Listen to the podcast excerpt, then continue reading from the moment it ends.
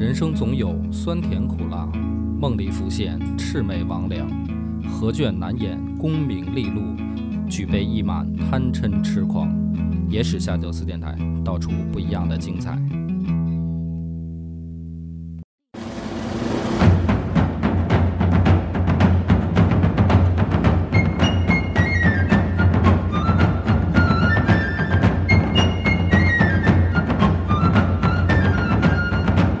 大家好，欢迎收听《夜史下酒》，我是主播恶霸波。我是大飞，老番仔，咱们这一期呢，聊一个比较牛逼的话题吧。因为什么呢？咱们《野史下酒》从开播以来，一直不是聊这个历史野史，就是这个小说故事。这一期呢，因为咱们在群里讨论的时候，也有朋友说，咱们是不是可以讲一点近代的东西？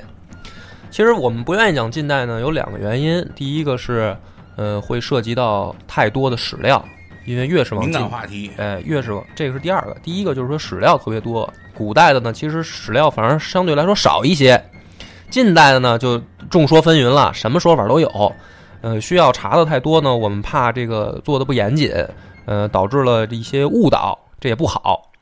第二个呢，就是呃敏感话题的问题，就是说，因为这个我朝我党很多的这个历史事件啊，它是有一个正统解释的，呃，我们如果要是这这个作为野史的歪曲解释呢，有的时候相对来说吧，就是会涉及到敏感的东西，所以呢，一直呢我们也比较怂，也不敢讲。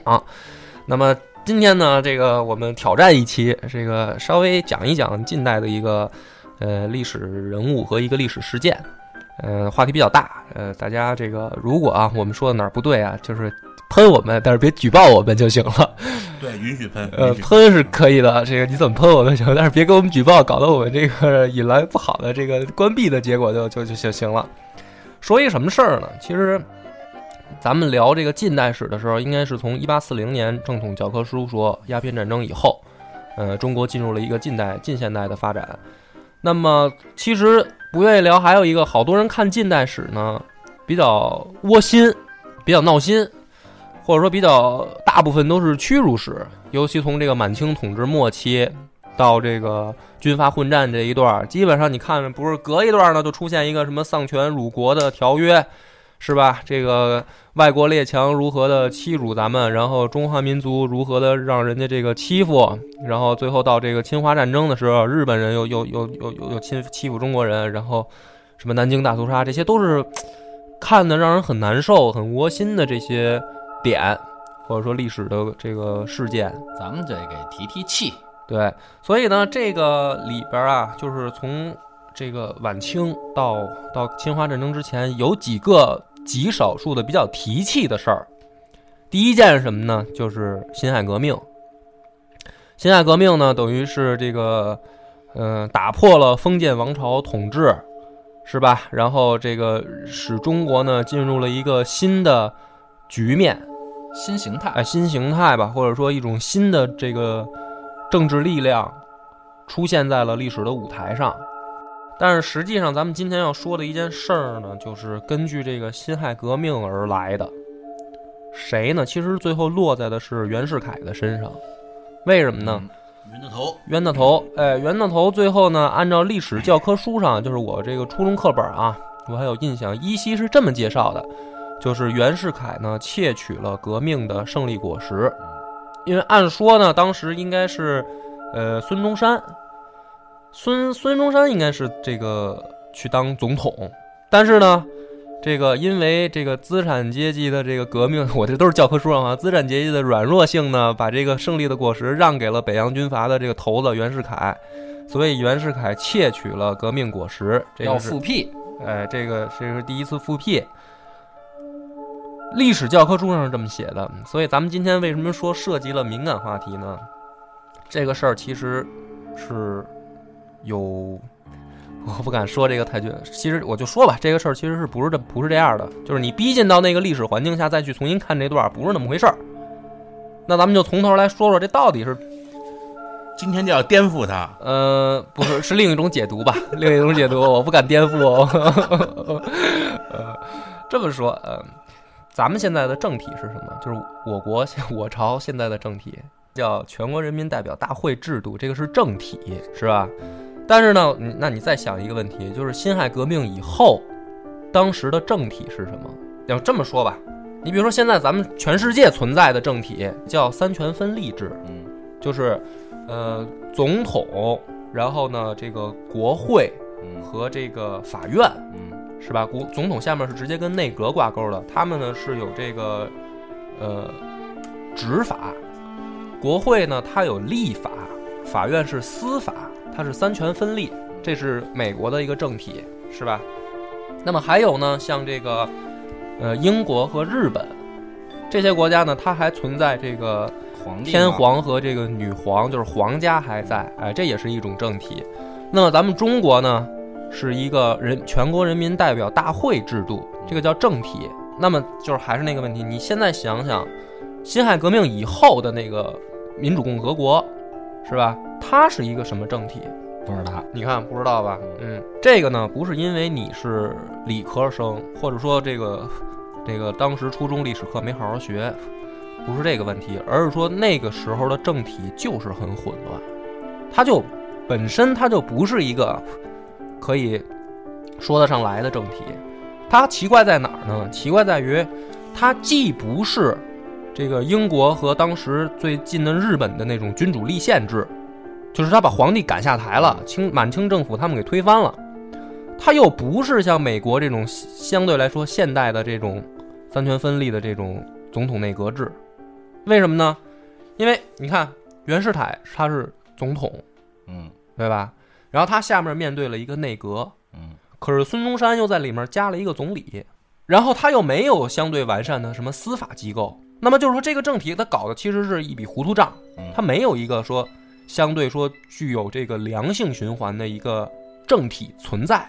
这个国家本来就是一个糊涂账，推翻了旧王朝，又没有建立一个相对来说科学的新的这个叫什么国家。那么咱们就要反过头来说，产生了袁世凯的一个复辟的想法。复辟说了很简单了，就是袁世凯想当皇帝，嗯是吧？这个事儿，那咱们现在来看这个事儿呢，大家都是说他是一个，就是老百姓的，包括咱们的普通的观念，就是要分出好人和坏人，嗯是吧？你最最最普世的这种价值观嘛，谁是好人，谁是坏人，所以大家就觉得袁世凯他要当皇帝，他就是一个坏人，皇帝是一个历史的这个倒退。哎，我们好不容易推翻了皇帝这种制度，你现在又想回去，你这是逆历史的车轮在这个螳臂挡车，你是一个坏人。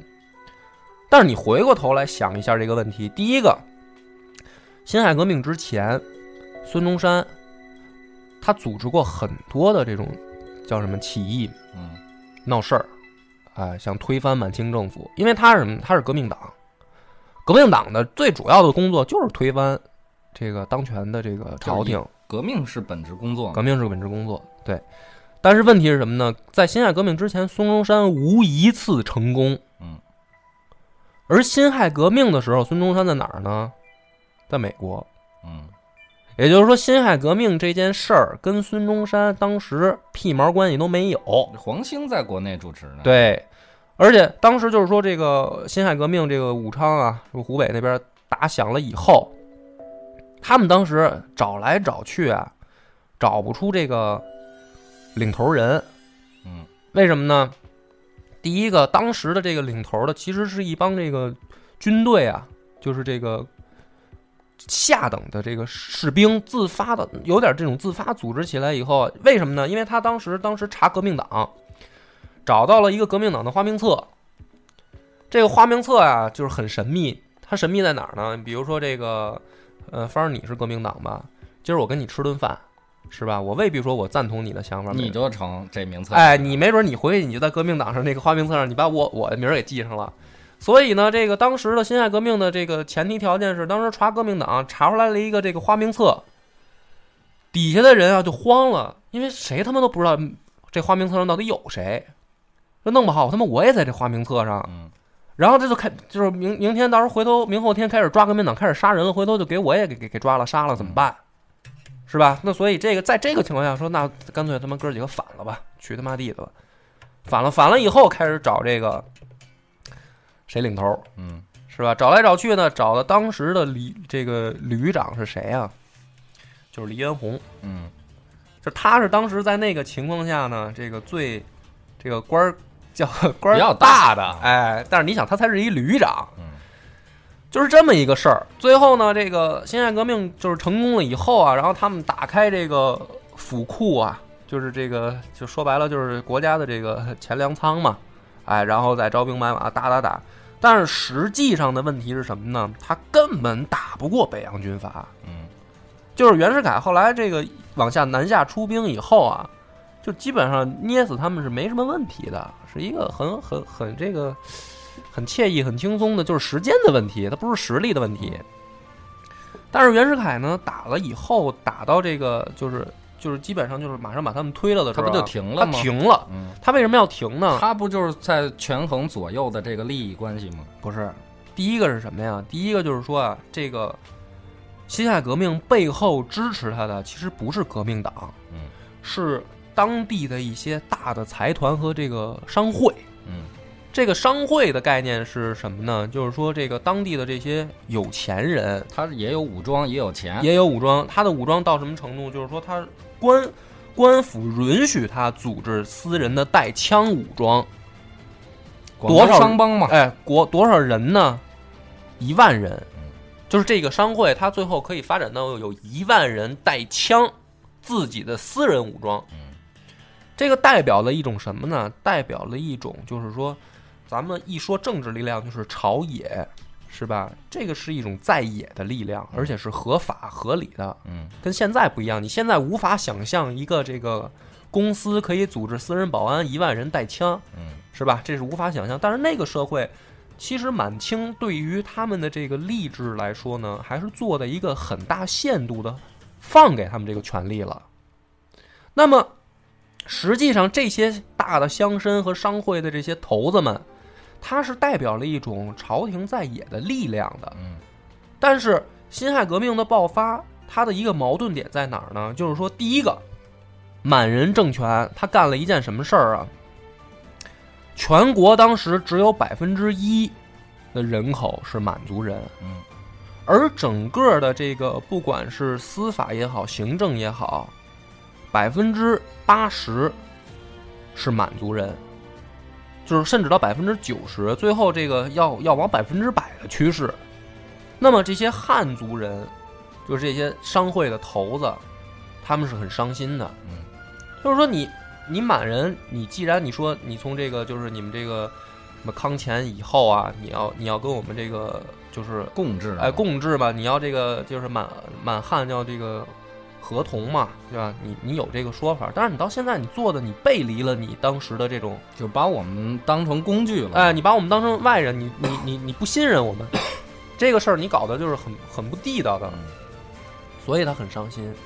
第二个是什么呢？第二个是当时国家呢要把这个铁路收归嗯国有，这个有可能敏感啊，他说他收为国有，这个事儿是导致这些地方财团很伤心的。因为修的时候是地方财团出的钱，组织的力量嘛。这个还是其一，其二是铁路很挣钱，嗯你知道吧？就是说，在当时就就是当时的那个社会环境下，大家都知道这个铁路是一个新的这个科技力量，这个时候新的手段。对，同时代的时候，美国正在发力发展这哎种，大而且呢，就是谁搞铁路谁挣钱。嗯说白了，那那你又不让不，你非得你收回去，你要做，对不对？你你不你又这个挣钱的买卖，你又不让我们做，我们这帮当地的这些大地主大财阀，我们去好家伙筹钱去修，然后修完了以后，你又不让我们干，嗯就是我干好干坏是一个问题嗯，是吧？我假如我干不好，我干的赔钱，那是我的问题。这是程度问题，哎，你不能不让我干啊，这是性质问题。对不对？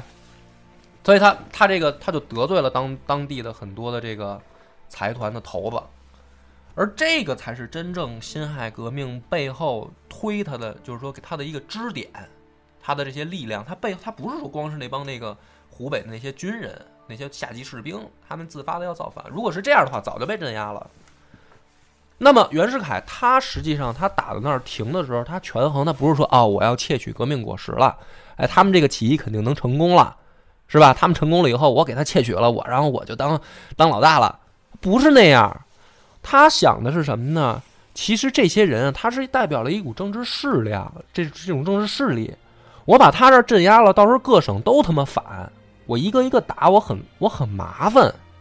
我我不是打不过他，但是你要这么搞下去，可能这个比较麻烦，很乱。效益效率低。对，所以呢，我们不如坐下来谈判，就是说你们到底，就是说你之所以你反，你背后支持这些这个乱党或者说军人啊，你们你要你是有目的的，对不对？那你们的目的是什么？咱们坐下来谈，你不要了，天天打，你天天打什么时候是个头啊？今天我把你湖北平了，明天他妈四川，明天这个上那个这个广州又反了，怎么办？是不是？他是这么一个意思。这些这个背后的财团的这些头子呢，和这个这个辛亥革命这些人，他也知道他们打不过，但是呢，他们就提出来一个条件，就是说，第一个，嗯，要推翻满清政府。推翻满清政府的意思就是说，我们我我对满族人我伤心了，我寒心了，我不希望他们来统治我了。那么我们我们要建立一个汉族的这个统治哎统治阶层，政权，是吧？那么这些人呢，就是说建立这个汉族政权，其实无所谓谁来当老大。你袁世凯你是汉族人，对不对？你来当老大，我们也同意。我不，我我跟咱们哥俩之间是没矛盾的。你不也就是替满族人在说白了干活打工吗？对不对？我跟你没有本身的矛盾。我对我反对的是皇帝，是满族人。那么袁世凯跟他其实本身也没有什么这个民族矛盾。民族上的矛盾，大家都是汉人嘛。你们又代表了一股政治力量，哎，我也我也代表了一股政治力量。我们去建立一个更好的国家，我们去好的制度。建立一个更好的制度。对这个对对于国家来说也是好事儿。他不是说他就是一个阴谋家，他是一个坏人，是吧？那么在这样的情况下呢，袁世凯他就动心了。动心了以后，因为当时他他他袁世凯他其实还是有点这种保皇派，他去中间去说和了很多，说和什么呢？就是说，你看这个我也明白你们的意思，是吧？你们的这种忧国忧民的想法，但是皇帝啊，你不要推翻他嘛，咱们还是应该有一个皇帝的。就是你们能不能就是这个事儿啊，咱们最后缓缓哎缓一缓，这个你，然后回去咱们哪怕搞成这个向英国学习，向这个日本学习，咱们搞成君主立宪，就是皇帝还在，是吧？然后咱们去去去改良咱们的政治就完了。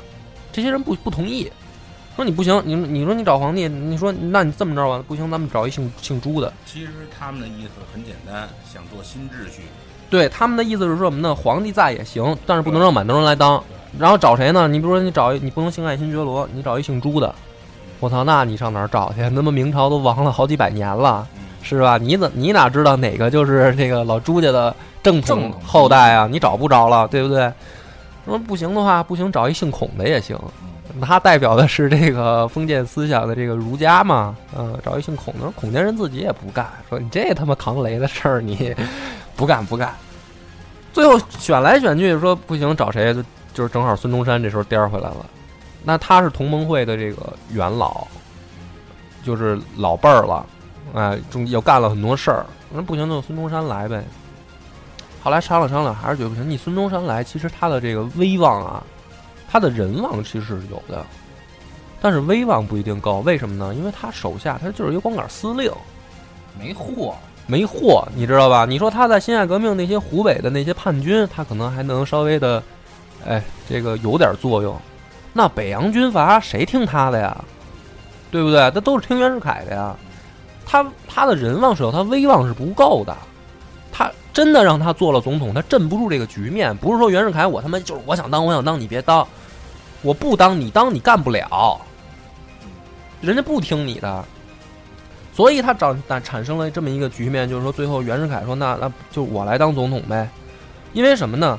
当时这个慈禧老太太死了以后啊，传给的这个帝位是谁啊？是这个溥仪，但是溥仪那会儿还不满十岁呢，嗯，小孩儿，他你你怎么可能说他来有什么想法呢？实际上当时的这个皇帝是，不是说皇帝，就是实际上当时当权的，就是中国的这个真正老大是谁呢？是溥仪的爹，摄政王载沣。嗯，这个载沣啊，他在这个接替这个大权以后，当时才多少岁呢？才二十五岁。就是每次我想到这个问题的时候呢，我就陷入了一种深深的思考。就是自责啊。对，因为哥今年也二十五岁了，这个连儿子都没有。嗯，载沣上台以后干了一件什么事儿？他就是要把那个汉人啊推出，就是挤出统治阶级，所以他直接找了一个说袁世凯，因为你有这个足疾，就是说你腿不好，你有毛病，所以呢，回家歇着吧。就找了这么一种非常粗糙的方式，要赶走袁世凯。那你想，袁世凯其实心里边他也是，也是也也很心寒的。袁世凯都慌了，说我操，怎么回事啊？说我这个北洋北洋新军我们弄弄得挺好的，然后我最近我干的也不错，是吧？我也没招你，没惹你，那你你新上来，你你就你要赶我走，所以最后这些终归这这这些细就是种种的因素。导致了一个结果是，辛亥革命成功了以后，建立了一个民主共和国，而推举的袁世凯来当这个总统。第一个呢是，大家对满清政权啊，这些乡绅士绅，包括大的财团的这个头首领人物啊，他们是有一种对满清政府啊有一种欲，你说就是有点那种小媳妇闹别扭，你知道吧？他不是说国家不好，因为这个时候国家并没有存在一个说这个真的是天下动荡、社会这个混乱，然后风起云涌、土匪辈出的这么一个状态。不是，他不像你，比如说这个一到各朝各代的末期啊，说这个各地土匪什么揭竿而起了，然后天下大乱了，就跟咱们讲那个，呃，就是说这个阶段还是相对比较安逸的。哎，他不是那么乱，说白了，他不是说对这个整个的。国家都失望了，必须我们要搞出来一个新的国家。他不是，他就是有一种小媳妇闹脾气啊！你铁路你也不给我是吧？你还当官你也不让我当，然后我说我政政治权利也没有，我又这么有钱，我又有一万人 这个带着枪呢是吧？我得跟你闹腾闹腾。他是这么一个情绪，他需要中间有一种过渡的力量。那么找到了这个袁世凯，人望也够，威望也够，各方面的他又是一个老官僚，袁世凯，所以。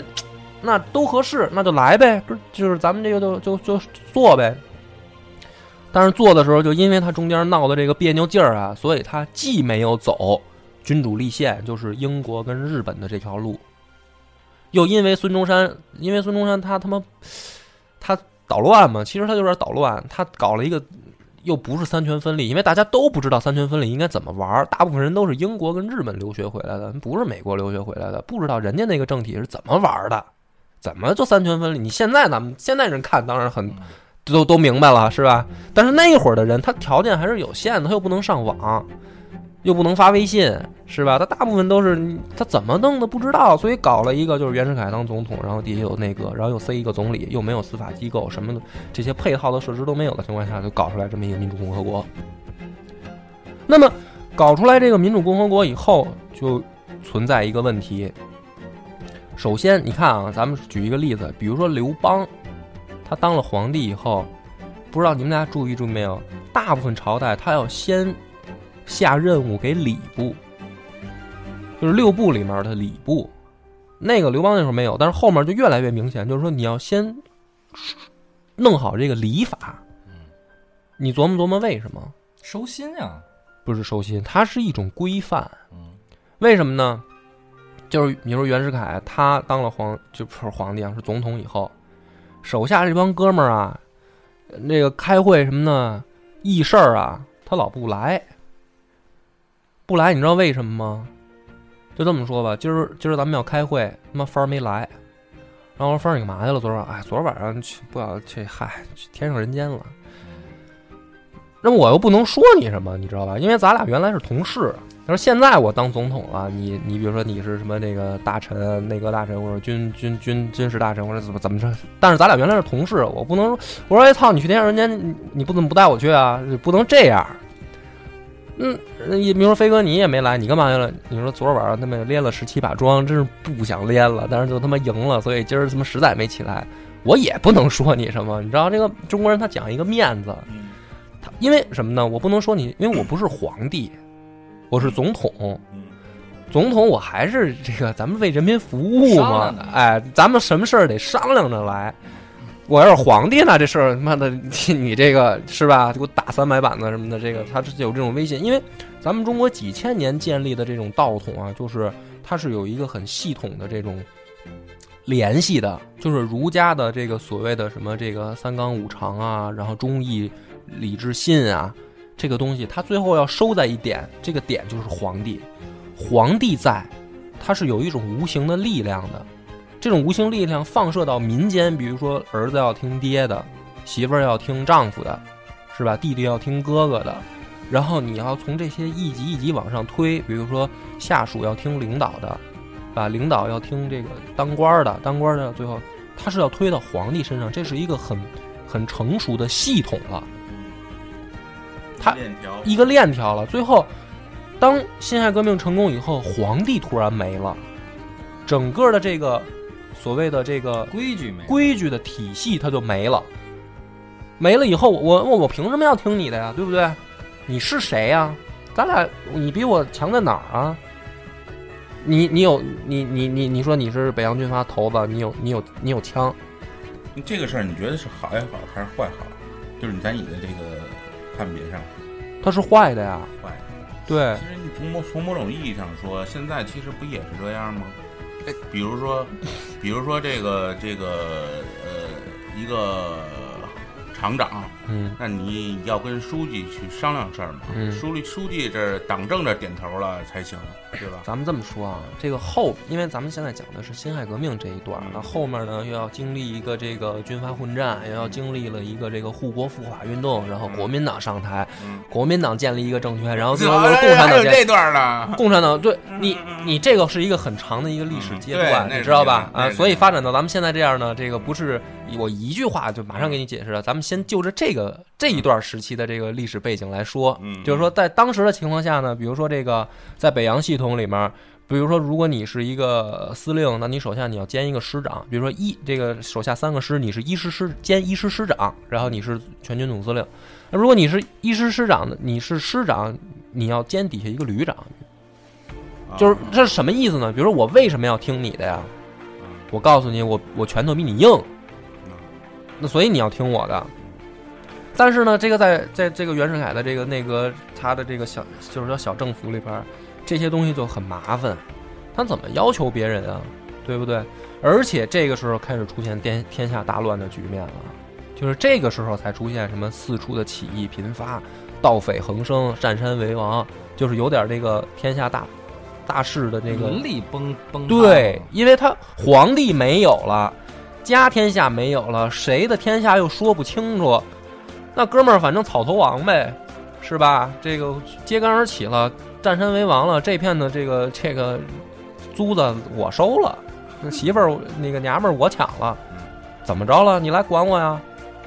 这个时候才出现了一个天下大乱的局势，就是说老百姓啊，他其实他经历了一个很长时间的这个封建思想的这个禁锢，禁锢，他习惯了，他习惯了以后呢，在这种情况下呢，日子过得很挺好。嗯他不是说这个说我们已经吃不上饭了，然后天天有小偷来偷来我们家偷，然后我出还活得挺好，对突然间出来占山头的了，对，嗯，突然间伦理崩塌了，皇帝没有了，老百姓的生活质量其实反而一种，不管从生活质量还是从心理的这个精神层面，他是反而下降了的。对，他不觉得你这个新政府有多好对，你也没干出什么事儿来。嗯那么这个时候，袁世凯他就要解决这个问题，就是说我怎么能够，因为我们我们干的这件事是想让国家再往前走一步的，我想让这个国家更好，因为满族人他干的不好，所以我们推翻了他。那我现在怎么才能往前更好？但是你要想，他在那个时候，他的思想也是，他不是像现代人啊。现代人，你回过头来看历史，你当然可以发现，说你有很多选择了，你可以去怎么怎么搞啊，你去去怎么怎么弄。他在当时那个历史环境下，他没有那么多的想法。他最最最最根本的想法，不行，那我就当皇帝呗。就是我们天下现在大乱，这个民心离散，这个整个的体系崩塌，是因为皇帝没有了。然后现在呢，数来数去，人望也够，威望也够，整个实力也够，站出来能镇得住的只有袁世凯。那我不行，我就出来当皇帝呗。所以他是在这样一种情况下，他他走上了一个就是说从辛亥革命篡取革命果实，然后复辟帝制的这么一个邪恶路线。那从你的这个意义上说，他是被逼的，对，或者说他他想他没有也没有办法，对他没有，就是他嗯在当时的那个历史条件下，限制了他好像没有更好的解决方案。嗯嗯对，所以他走向了这样一个道路。那么，他同时很糟糕的一点是什么呢？就是说，这个他们当时搞的这个民主共和啊，还真是有这个民间的声音。什么意思呢？就是报纸它没控制住。你看那个，就是那个是建国大业那个电影吧？哎，不是建国大业，是那个建党建建党伟业里面不是有一个桥段是那个呃袁世凯的那个孩子，然后上街拿一个就是女儿嘛，上街拿那个报纸包包什么吃的回来，结果不小心被袁世凯看见了，袁世凯才知道我看那些报纸都是我儿子给我做的假报纸，就是民间已经骂我骂的很厉害了，嗯嗯，他才说就是你们骗我，把我给给骗了嗯。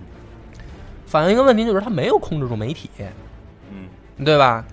那那么那么他他其实你说他如果就是说他他如果控制住了媒体呢，或或者换换句话说，这这个人控制住了舆舆论，舆论，他可能没准还能好一点儿。就是当然我不是说这个就是对的了啊，我不是说控制媒体这件事儿，他他就应该当时他就这么做，但是我就是说他没做，起码那会儿还没有这个信息时代的概念。对他没有这个没有这根筋，嗯没有这个脑子，他只是能他那会儿还真是他去从媒体听取声音，而不是说我告诉对对对，给给你哎引导，给你任务对对对，对，那么他最后就是等于搞了一个复辟，摇摇晃晃要要当皇帝。那最后结局大家也知道嘛，就是其实是失败了，嗯嗯，被被这个打成了这个这个坏人的标签儿推翻了。但是实际上呢，当时的这个从外国媒体的报道啊，比如说美国的报纸，他是这么写的：他说这个袁世凯是中国的华盛顿，是世界的第二个华盛顿，是中国第一个华盛顿。嗯，这个是国外媒体对他的报道。华盛顿是什么意思？是美国的国父。对，言外之意说，这个华袁世凯的他的这个辛亥革命，他最后这一套，他是现在中国的国父，不是什么对他的这种判定也是还相当比较很高了，高的、很很高的，不是认为他是一个坏人的，起码。对，那么有一种就是说，现在大部分正正统的，我不是说正统的是错的啊，我就是正统的解读呢是这个袁世凯要有私心，要当皇帝，要恢复家天下，他要把这个开历史的倒车。嗯呃，我们应该去怎么说呢？就是你不要片面的看这个问题，嗯是吧？就是说，没有一个人是真他妈的这个愣到这个敢跟天下对着干的，因为因为他是一个老官僚，他是一个北洋军阀的头子，他不是一个傻蛋。没有一个人说干到那个地，就是老大家老觉得领导傻嘛，是吧？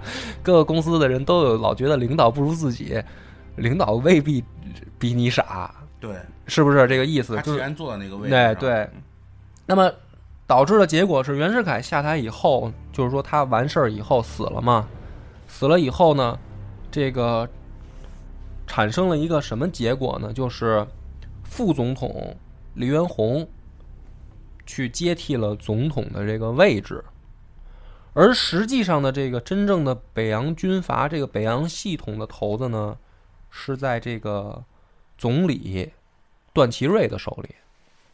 北洋之虎段祺瑞嘛，嗯嗯特早时候我初中时候看过这本书《北洋之虎段祺瑞》，有这么一本书。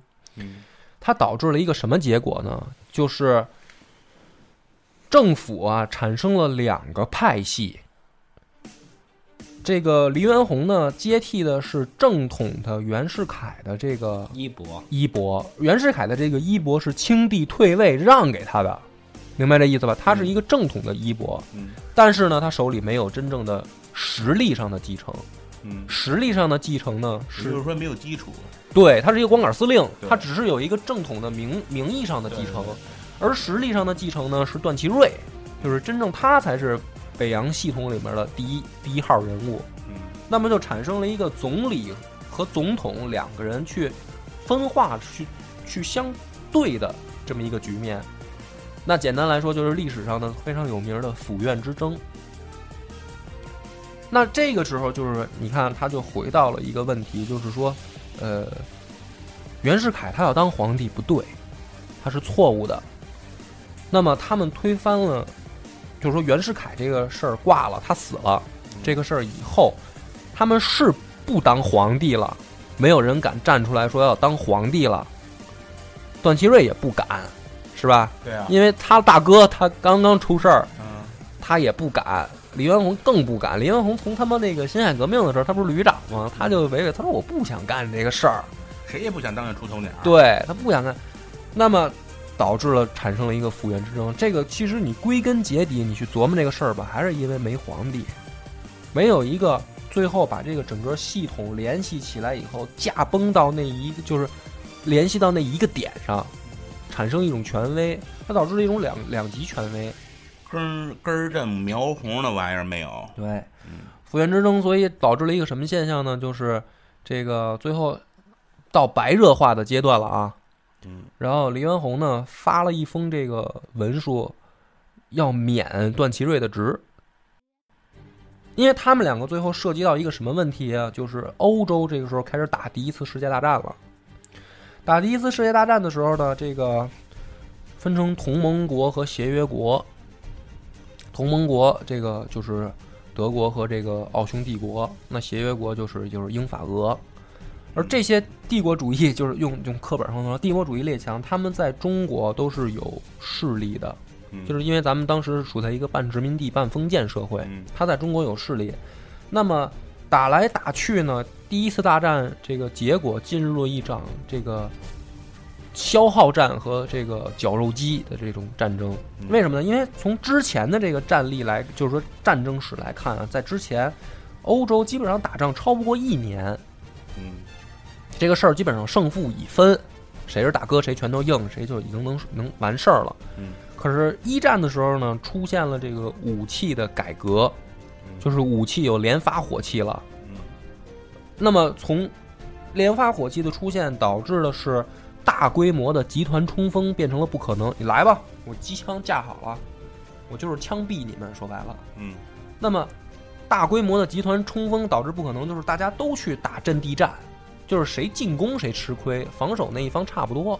嗯而德国呢，其实是当时欧洲第一陆军，就是他的军事实力最强。你别看他就拉一个奥匈帝国这小兄弟，嗯小兄弟还不太争气，有时候，但是德国实力很强，就是英法还真拿不下他。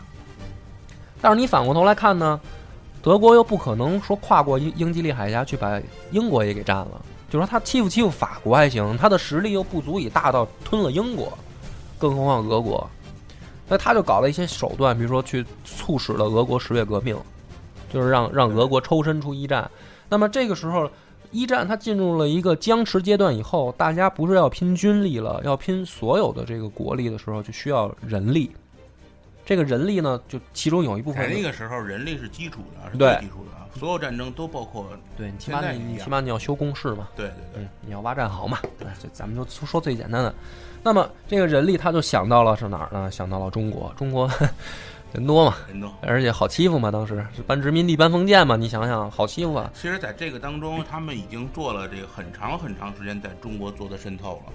那对啊，就是啊，包括日本都渗透进来了。对对对，嗯，那么他们就牵扯到一个问题，就是说你中国你不能保持一个中立国的姿态，嗯因为这个一战开始打了以后，德国和这个奥匈帝国在中国的势力都被日本给占了。日本特别机灵，他马上他就选了一个阵营，我要学，我就是选了一个协约国阵营，然后呢把这个德国的势力从中国那儿清出去，他给占了。嗯这也是后来什么巴黎和会啊，什么吵的那些的点嘛。他占了以后，实际上在中国这片大地上就没有这个同盟国的势力了。协约国就去来施加压力，说你们中国应该参战，你不能保持中立，嗯你应该参战。你你派兵派兵当然好事儿了，但是你起码你要出劳工人力。那么这个事儿呢，就就是正好也发生在府院之争的时候，段祺瑞跟黎元洪他们两个人的意见就相反。他意见相反是对，因为这个段祺瑞呢，他说的是什么呢？说的是他这个被梁启超啊，这个 俩人私底下聊了一下，他就说说你看这个战争啊，咱们中立什么好处也捞不着，你明白这意思吧？嗯咱们参加了这个协约国以后呢，他战胜了以后，我们能够打破一个僵局，就是后来的巴黎和会嘛。嗯就是他说的也是没错的，说我们能够有一个突破口，而这场战争对于我们国家来说是没有，就是对于中国来说是没有损失的，它是发生在外面的。嗯对于我来说，我是没有损失的。那么，应该参战。参战以后，我们作为战胜国，我们可以分享战胜国得到的胜利果实，起码把德国的这个跟奥匈帝国的咱们签的那些不平等条约可以废除。但是最后事实来讲不是这样。那那个是巴黎和会，这是以后再说啊。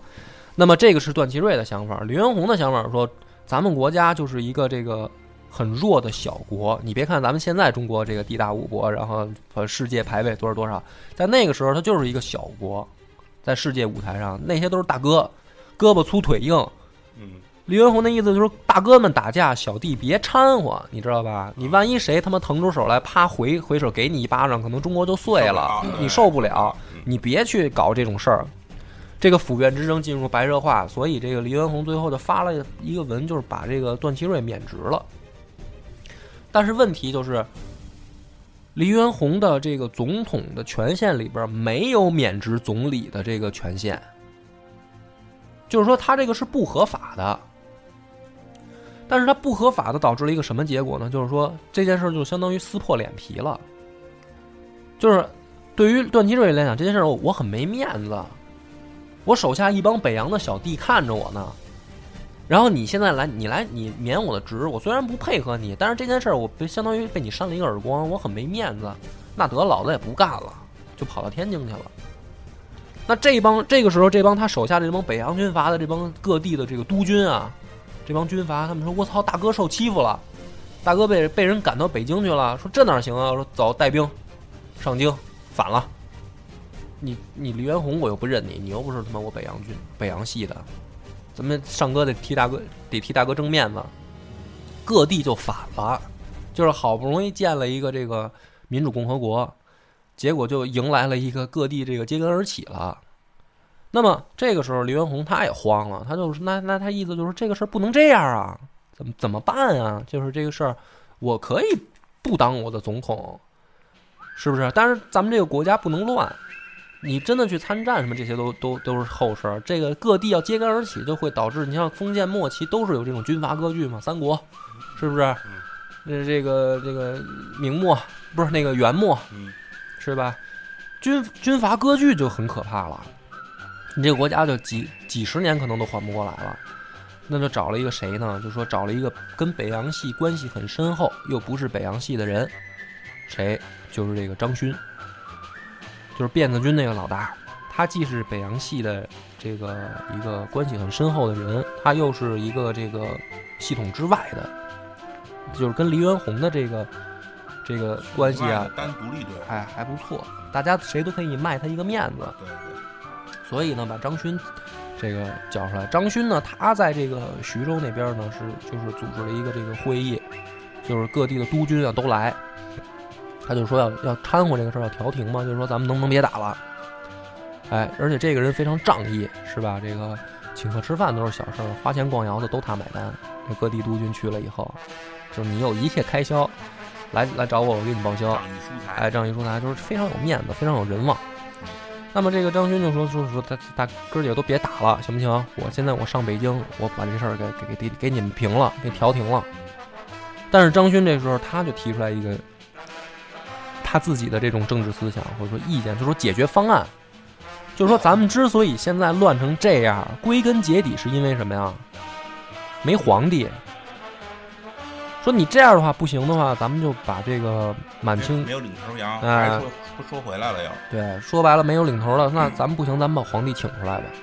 嗯所以又出现了历史上特别著名的张勋复辟，复辟，又把这个这个溥仪从小小这个小紫禁城里面给给给请上位，啊，然后大家去拜他，然后去这个去去说是皇帝重新重新登基了，嗯天下这个迎来了一个这个就是统一啊，或者说叫安定的繁荣的局面。对，那么当时的这个北京城的老百姓是非常高兴的。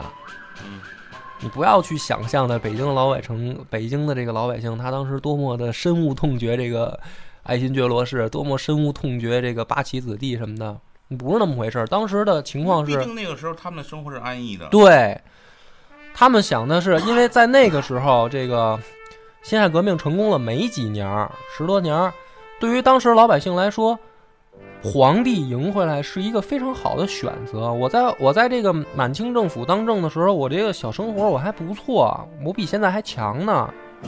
现在你好，天天这个军阀，今儿这个来，明儿那个来，我老百姓我生活还不如以前呢。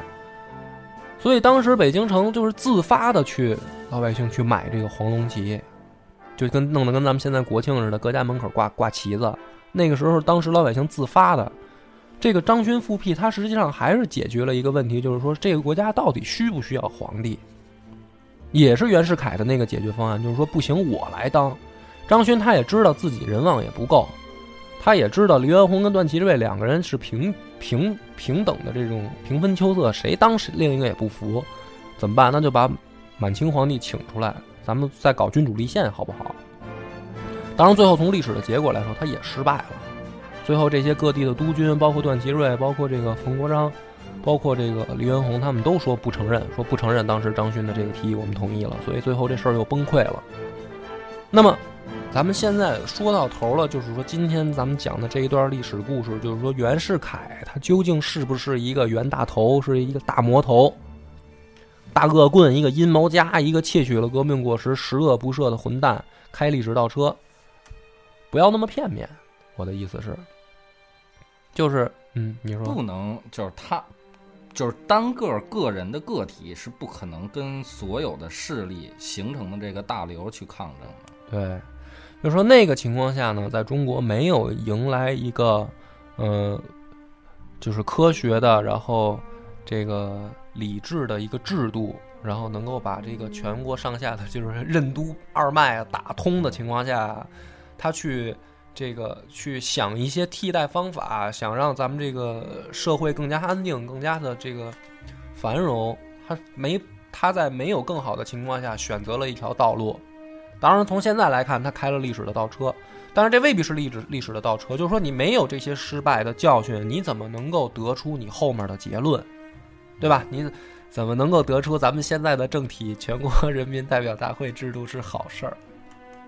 就是这么个意思啊。所以呢，乱呢也要往下发展。对，嗯。所以这个咱们这一期呢，其实有点这个，嗯，跟野史已经，呃，还是野史啊，还是野史，大家可以来尽管的喷我们，但是千万不要去举报我们啊。那么感谢大家的收听，再见。我们的微信公众号叫“柳南故事”，柳树的柳，南方的南，柳南故事每天都会有一档音频节目更新，这档节目在其他任何音频平台是听不到的，微信专属。如果还没听够的朋友，欢迎您来订阅关注。